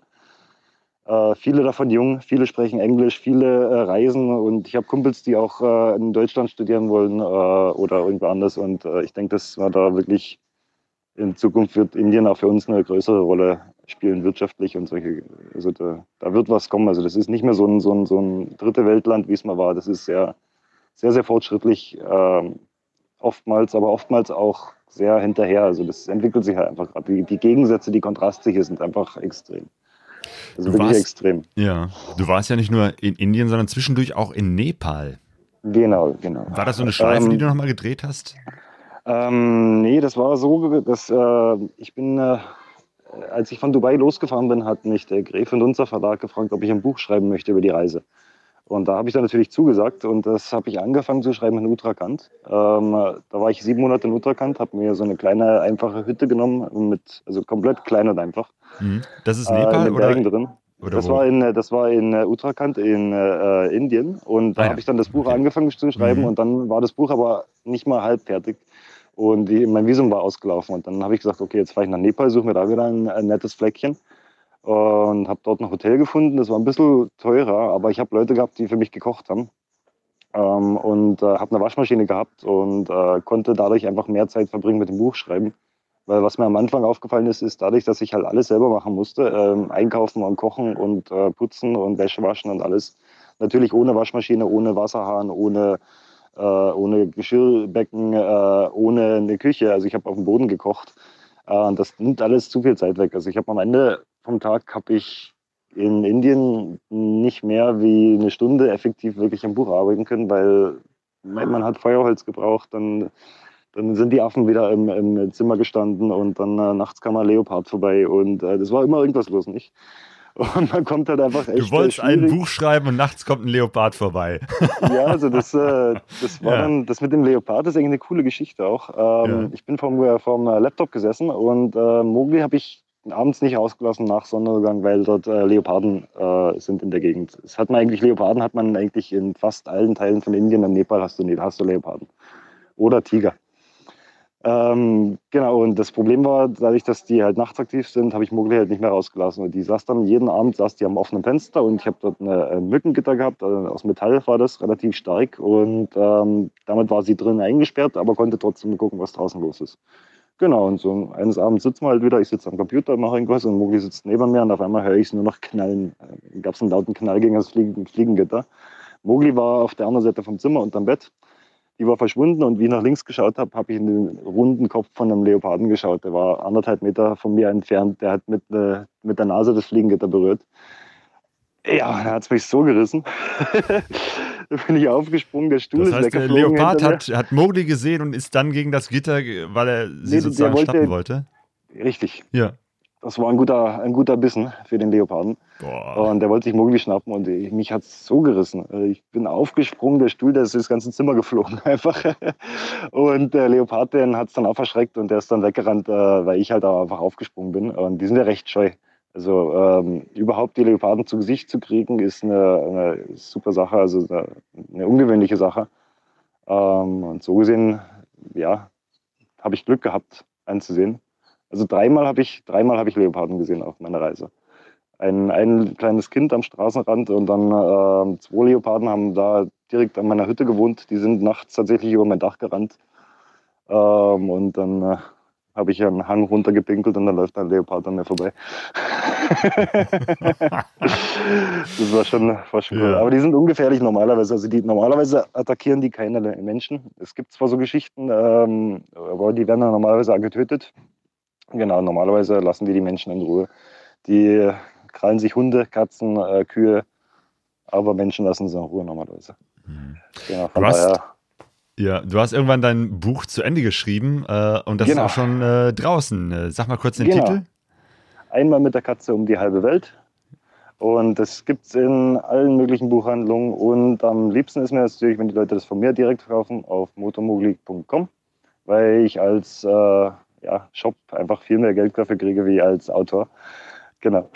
Genau, also von daher motomodi.de, da findet ihr das Komm. Buch. Do- Komm. Dot .com, genau. Wir Genau. machen das so, äh, das veröffentliche ich später auch als Podcast und dann äh, Ja. kommt der Link dazu zu dir und deinem Buch äh, in die Show Notes. Wunderbar, wunderbar. Du warst aber zwischendurch auch nochmal äh, in Deutschland, oder? Ja, ich war zweimal in Deutschland. Ähm, das war jeweils eine Woche lang. Ähm, das erste Mal war es einfach so, dass ich ähm, den internationalen Führerschein hatte ich mir nicht, nicht geholt, weil ich mir gedacht habe, den Schmarrn brauche ich nicht, interessiert eh keine Sau. Schaut eh keiner nach. Äh, irgendwann ist mir dann aufgefallen, dass ich ohne den äh, theoretisch nicht berechtigt bin, ein äh, Fahrzeug zu führen in den Ländern hier. Sprich, in einem Zweifelsfall, es passiert irgendwas, meine Versicherung würde nicht zahlen für mich, weil ich ja äh, unberechtigt Motorrad fahre. Ähm, und das war so ein großes Ding und das musste ich aus Deutschland holen. Und dann habe ich aber noch ein paar Sachen gebraucht. Ich habe äh, Teile fürs Motorrad gebraucht, äh, vor allem Reifen. Und Reifen hätten mich hier unten äh, über 500 Euro gekostet. Äh, und ich habe es dann in Deutschland für 150 Euro gekriegt. Und dann äh, gab es noch einen ganzen anderen Schwung Sachen, die ich brauchte. Und dann habe ich es dann so gemacht, dass ich Mogli äh, dagelassen habe mit Freunden, äh, nach Deutschland geflogen bin, eine Woche da war und dann wieder zurückgeflogen bin. Genau, das war der erste, äh, der erste Ausflug. Und dann das andere Mal war es so, dass meine Oma ähm, schwer krank war. Die gibt es jetzt leider mittlerweile auch nicht mehr.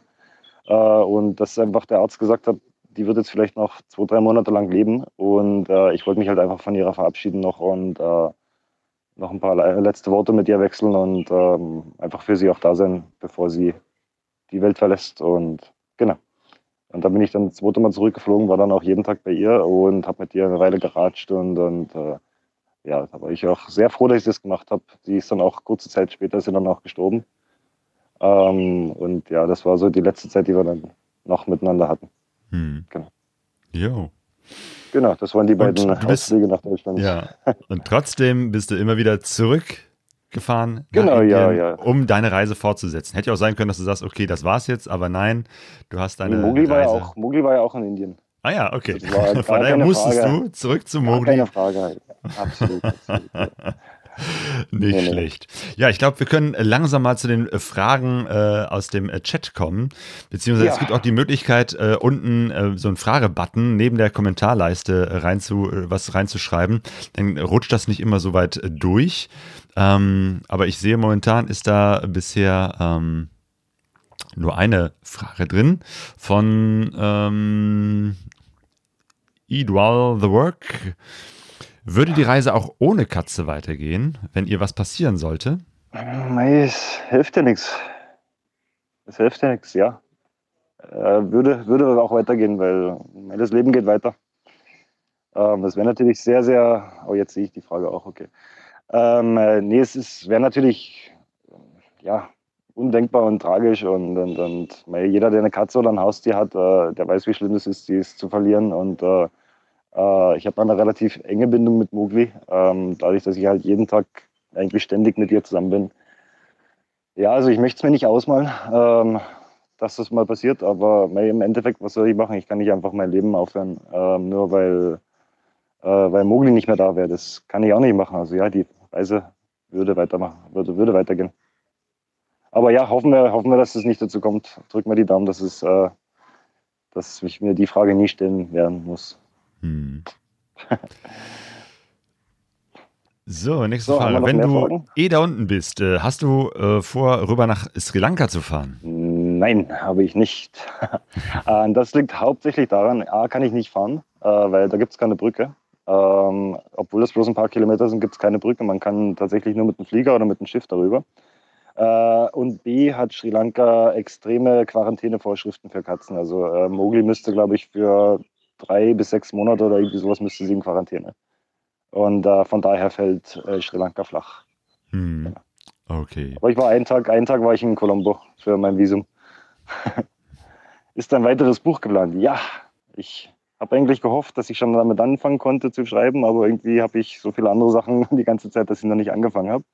Aber das ist äh, mein erstes Projekt, wenn ich zurückkomme nach Deutschland, äh, irgendwo eine billige Unterkunft äh, finden in Deutschland oder irgendwo anders. Und dann will ich mich ans Buch setzen und äh, meine Erlebnisse weiter niederschreiben vom Rückweg. Ja, sehr schön, weil durch dieses Buch haben äh, andere Leute auch mich äh, darauf hingewiesen, dass ich unbedingt mal Ah. mit dir sprechen soll. Ah, super, super. ja, das war cool, ein Buch zu schreiben. Also das war, hat mir gar nicht, gar nicht geträumt, dass ich irgendwann mal ein Buch schreiben darf. Und äh, Ja. war für mich auch echt, äh, echt eine krasse Erfahrung, ein Buch zu schreiben und äh, ähm, ja, das zu veröffentlichen und jetzt, dass das, dass das da draußen ist, meine Erfahrung, meine Erlebnisse und äh, ja, das war echt cool. Jo. Eine Frage ist auch die äh, nach dem Heimweh. Was vermisst du, was du in Deutschland hast? Döner. Ähm, Einen Also Döner ist wirklich super. Döner. Einen richtigen deutsch-türkischen Döner, ja. Aber ähm, nee, so, so ein paar Sachen. Also das Essen natürlich, so ein paar Sachen, die man natürlich hat. So, so äh, gerade das bayerische Essen unten ist natürlich lecker. So, so ein Schweinsbraten und äh, Butterbrezen und dann Leberkas und so eine Sachen. Also das hätte ich schon gern mal wieder. Ähm, vom Bier braucht man, glaube ich, nicht reden. Ähm, das ist eine ganz andere Geschichte, was man hier kriegt und was es in Deutschland gibt. Äh, das vermisse ich natürlich auch. Ähm, logischerweise Freunde, Familie. Das äh, ist ganz klar. Das brauche ich, glaube ich, gar nicht erst, erst erwähnen. Das ist ganz klar, dass, dass man natürlich sehr wenig Kontakt zu seinen Freunden und Familie hat. Ähm, aber gut, die sind ja auch noch da, die sehe ich ja wieder. Und hin und wieder kommen, kommen mich auch Leute besuchen. Ähm, meine Mom würde, glaube ich, jetzt tatsächlich sogar vorbeikommen, aber die kann nicht wegen Corona. Ähm, genau. Ja, Aber so, ja. Corona ist natürlich eben halt die äh, große Frage. Keiner weiß, wie es weitergeht. Trotzdem die Frage, äh, wie ist der Plan für die nächsten Monate? Hast du Ah, überhaupt einen Plan? Macht es Sinn, Ja. einen Plan zu haben? Ja, ich muss so ein bisschen planen, weil äh, die Jahreszeit, ich bin ein bisschen abhängig von den Jahreszeiten auf dem Motorrad. Äh, das, deshalb muss ich tatsächlich ein bisschen planen. Also ich habe jetzt vor, ich bin gerade auf dem Weg äh, zur pakistanischen Grenze eigentlich und hoffe, dass die jetzt dann, äh, dass die jetzt dann demnächst aufmacht oder vielleicht sogar schon offen ist. Also ich habe zwei E-Mails geschrieben, jetzt gestern erst, ähm, zum, äh, zum, zur Embassy, zum, äh, äh, wer ist denn jetzt? Wurscht. Ähm, äh, genau, auf alle Fälle möchte ich eh Pakistan im März durchqueren und nicht später wie März, weil es einfach zu heiß wird. Ähm, Wir müssen durch die Wüsten durch. Es gibt dort die Eskorten, die man kriegt. Man kriegt Police-Eskorten. Und es gibt unendlich viele Checkposts und äh, wenig Schatten, dadurch, dass es halt Wüste ist. Das heißt, man steht ständig da, wartet auf, entweder auf die Eskorten oder man wartet auf äh, den Checkpost, dass das alles durch ist, diese ganzen Daten wieder eingeschrieben sind. Ähm, und das dauert halt einfach ewig und man hat dann Tage von, weiß ich nicht, 15, 18 Stunden auf dem Motorrad oder sowas in der prallen Hitze und äh, ich kann das Mogul halt einfach nicht antun, es ist zu heiß für sie. Und deshalb muss ich durch Pakistan durch, bevor der Sommer wieder anfängt. Weil das haben wir an- auf dem Hinweg haben wir das gemacht und haben uns mit Eisflaschen beholfen und alles mögliche, aber das war zu krass, das war, das war zu heftig. Und das möchte ich auf jeden Fall vermeiden. Das heißt, jetzt versuche ich eigentlich äh, durch Pakistan durchzukommen im März und wenn das nicht klappt, dann werde ich, glaube ich, äh, äh, versuchen, im, ich glaube im Juni oder Mai oder Juni sollte das möglich sein, äh, von Pakistan in den Norden zu fahren und dann äh, durchs äh, Himalaya quasi äh, nach China zu fahren und von China dann rüber nach glaub, Kirgisistan oder Tadsch- Tadschikistan. Das ist die andere, andere Option. Das geht aber wiederum nur im Sommer, weil es, äh, weil da oben halt Schnee hat. Ähm, die, ich glaube, der Pass ist auch, glaube ich, 4000 Meter hoch oder so. Äh, die Grenze zu China. Genau, das sind so die beiden Optionen, die ich habe. Ähm, Macht es natürlich alles nicht einfach. Also China ist das Problem, dass ich, da brauche ich ein chinesisches Visum und dann brauche ich ein Visum für Kirgisistan wieder. Und äh, China ist auch sehr teuer. Also es kostet ungefähr anderthalbtausend Dollar, nur für drei Tage durch China zu fahren.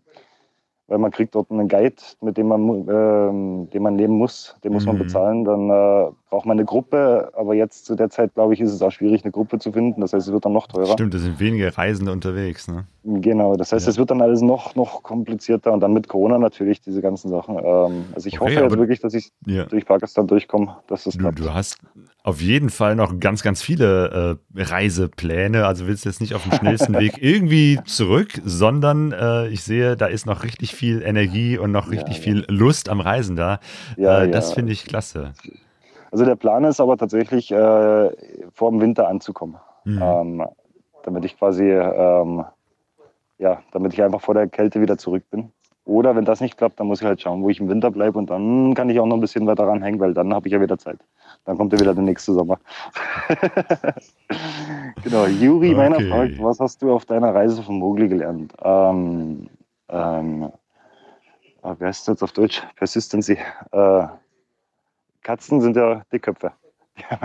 Genau. Die, wenn, die, wenn die sich was in den Kopf gesetzt haben, die gehen immer weiter und weiter und weiter. Und äh, äh, oftmals denke ich mir, dass es total sinnlos ist, dass sie das jetzt macht und dass sie dann trotzdem weitermacht. Und dann ähm, durch irgendeinen blöden Zufall ist er am Ende doch erfolgreich. Und äh, äh, hat mir eigentlich gezeigt, dass diese Hartnäckigkeit sich tatsächlich am Ende ähm, auszahlt. Das ist eins, was ich von Mogli gelernt habe. Ähm, ähm, ansonsten denke ich einfach, dass ich viel einfach von ihr gelernt habe, dadurch, dass ich einfach, ja, ich kann es gar nicht, ich, ja, ich kann es gar nicht so in, in einzelne Sachen fassen, denke ich, aber Ja.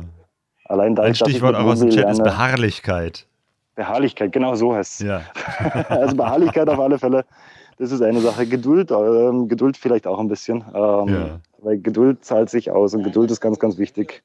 Ganz, ganz wichtig. Ähm, in vielen Situationen und ich glaube, das habe ich auch ein bisschen von Mogli gelernt, vielleicht einfach geduldig zu sein und dann ähm, kommen die Sachen schon irgendwie und Sehr passieren. schön. Und, genau. Okay. Ja, Martin, ich glaube, wir können äh, langsam äh, zum, zum Ende kommen. Ja, wie Auch lange haben wir jetzt schon? Wie lange haben wir jetzt schon? Ja, schon anderthalb Stunde. Aber- Ne? Es ist äh, ich- ich- 20 nach 9. Ja, langsam wird es Zeit für ein Frühstück. Ja, ja, ja. Dein Kaffee ist auch schon kalt, oder? Äh, ja, der ist ausgetrunken, der ist jetzt leer. Ah, Deswegen okay, okay. müssen wir jetzt das Interview unbedingt beenden, weil ich brauche frischen Kaffee. Sonst geht das ja, hier nicht. glaub Ich, ich mache ich mach mir jetzt auch einen. Ich mache mir jetzt Ja. auch einen. Gut, okay. Genau.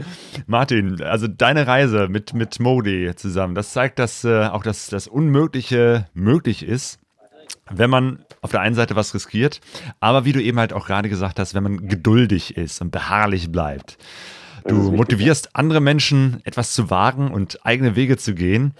Äh, Und dafür und für dieses Gespräch sage ich ganz, ganz herzlichen Dank. Ich bedanke mich ebenfalls. War ein sehr, sehr schönes Gespräch. Und äh, ja, ich freue mich, dass ich es in deine Podcast geschafft habe. Ich habe ein paar andere gehört, die waren echt super. Ähm, äh, ja, ist eine Ehre, auch Ja. äh, das Interview mit dir geführt zu haben. Ja, Hat mich hat mich gefreut. sehr gefreut, mit dir zu quatschen. Danke dir, Martin, und dir Ja. weiterhin gute Reise.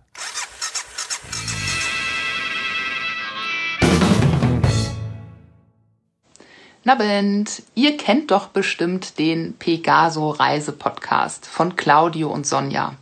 Die bringen immer ganz spannende Geschichten von Motorradreisenden, die in deren Podcast dann von ihrer Reise erzählen. Und da ist, also echt zu jedem Land findet ihr da irgendeinen Beitrag. Auch Mongolei ist da schon häufiger Thema gewesen. Und die beiden feiern ihr zehnjähriges Jubiläum. Müsst ihr euch mal vorstellen. Den gibt's schon seit zehn Jahren, diesen Podcast. Und das wird gefeiert. Und deswegen, Sonja und Claudio, ich wünsche euch alles, alles Gute, ähm, auch weiterhin. Danke, dass ihr das macht. Das macht immer einen Riesen zuzuhören. Macht das total sympathisch und natürlich. Also ich find's total geil. Und äh, deswegen freue ich mich auf die nächsten zehn Jahre mit diesem Podcast und euch. Wir haben ganz, ganz viele Grüße zum zehnjährigen Jubiläum bekommen. Unter anderem auch von der Caro, die ihr gerade gehört habt. Vielen, vielen Dank an alle, die uns äh, auf unterschiedlichste Art und Weise gegrüßt haben. Es ist echt wunderbar und wir haben uns total darüber gefreut und ähm, das gibt uns natürlich Motivation, die nächsten zehn Jahre weiterzumachen mit dem Pegaso-Podcast. Ja, und vielen Dank auch alle, die bei der Jubiläumsfeier mit dabei waren. Wir hatten Gäste aus der Schweiz, aus Österreich, aus allen möglichen Teilen von Deutschland, aus Dänemark, aus Griechenland, Bulgarien, der Türkei, Marokko und Mexiko. Das ist echt äh, erstaunlich und äh, jetzt habe ich auch tatsächlich mal so gesehen, dass äh, unsere Hörerschaft tatsächlich auch so wirklich die äh, Weltreisenden und Fernreisenden sind. Ja, das hat uns wirklich sehr gefreut. Wir, wir, wir freuen uns über über alle, die, die ähm, aus Essen zugeschaltet waren, aber die auch die, die in Mexiko waren und sich gemeldet haben. Nah oder fern, Hauptsache uns vereint dieser Spaß am gemeinsamen, ja, am Podcasten und äh, am Reisen mit Motorrad. Und es gab auch ein riesiges Geschenkpaket von Monika und Chris. Das haben wir dann hier live ausgepackt. Wir haben Wein vom Jürgen äh, getrunken. Das war toll. Aber es gab auch äh, für euch, beziehungsweise für die, die dabei waren, äh, Geschenke, nämlich T-Shirts und Kappen von dem Label Fahrtzeug aus Hamburg. Vielen Dank an der Stelle an den Marc. Der war auch mit dabei und hat eben halt äh, zwei T-Shirts und Kappen jeweils äh, für die Gewinner. Wir haben ein kleines Quiz gemacht. Ähm, ja, hat er verschenkt und ganz spontan haben Silke und Jan, die auch dabei waren, ihr Buch Eisreise ebenfalls äh, den Quizgewinnern äh, gegeben. Also es war echt eine ganz, ganz äh, tolle Geschichte. Ja, das fand ich ganz schön, dass die beiden dann wirklich spontan äh, gesagt haben, jo, das machen wir, wir stellen ein Buch zur Verfügung. Jo. Und wir haben natürlich auch äh, nicht nur über die Vergangenheit gequatscht, sondern auch über die Zukunft von Pegaso Reise. Wir haben ein paar neue Ideen. Wir haben ein neues Format, das wir jetzt bald austesten wollen, nämlich die Pegaso Reise Sprechstunde. Und zwar, die Idee ist ein Dreiergespräch. Ähm, jemand, der eine Motorradreise zu einem bestimmten Ziel plant, plus jemand, der so eine Reise schon mal äh, gemacht hat. Das heißt, jemand, äh, der die Erfahrung hat, spricht mit jemandem, der bisher nur die Idee im Kopf hat. Ähm, und da geht es dann natürlich um so Themen wie Vorbereitung, Ausrüstung, Route, Erfahrungen auf der Reise. Ähm, und das nehmen wir wieder live auf und übertragen das live auf YouTube. Das heißt, ihr könnt euch mit Fragen und Kommentaren daran beteiligen.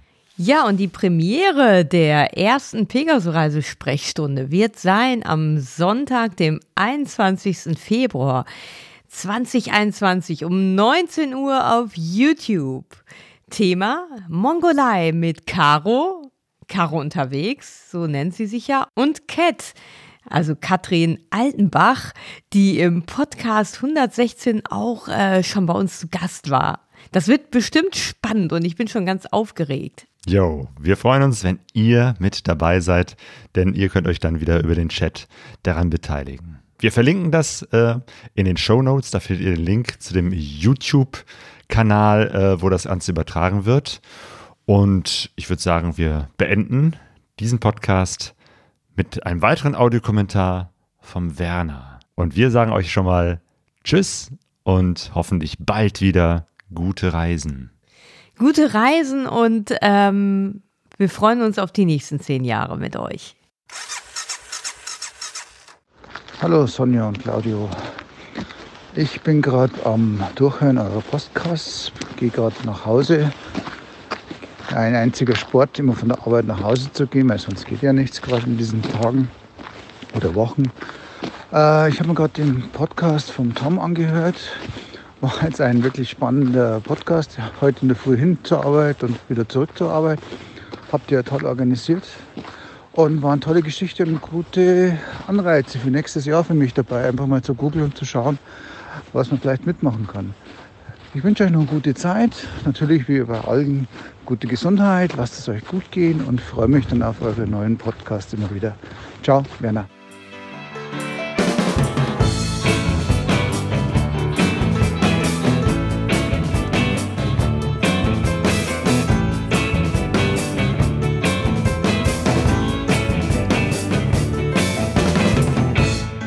Vega Sorraise. DE e!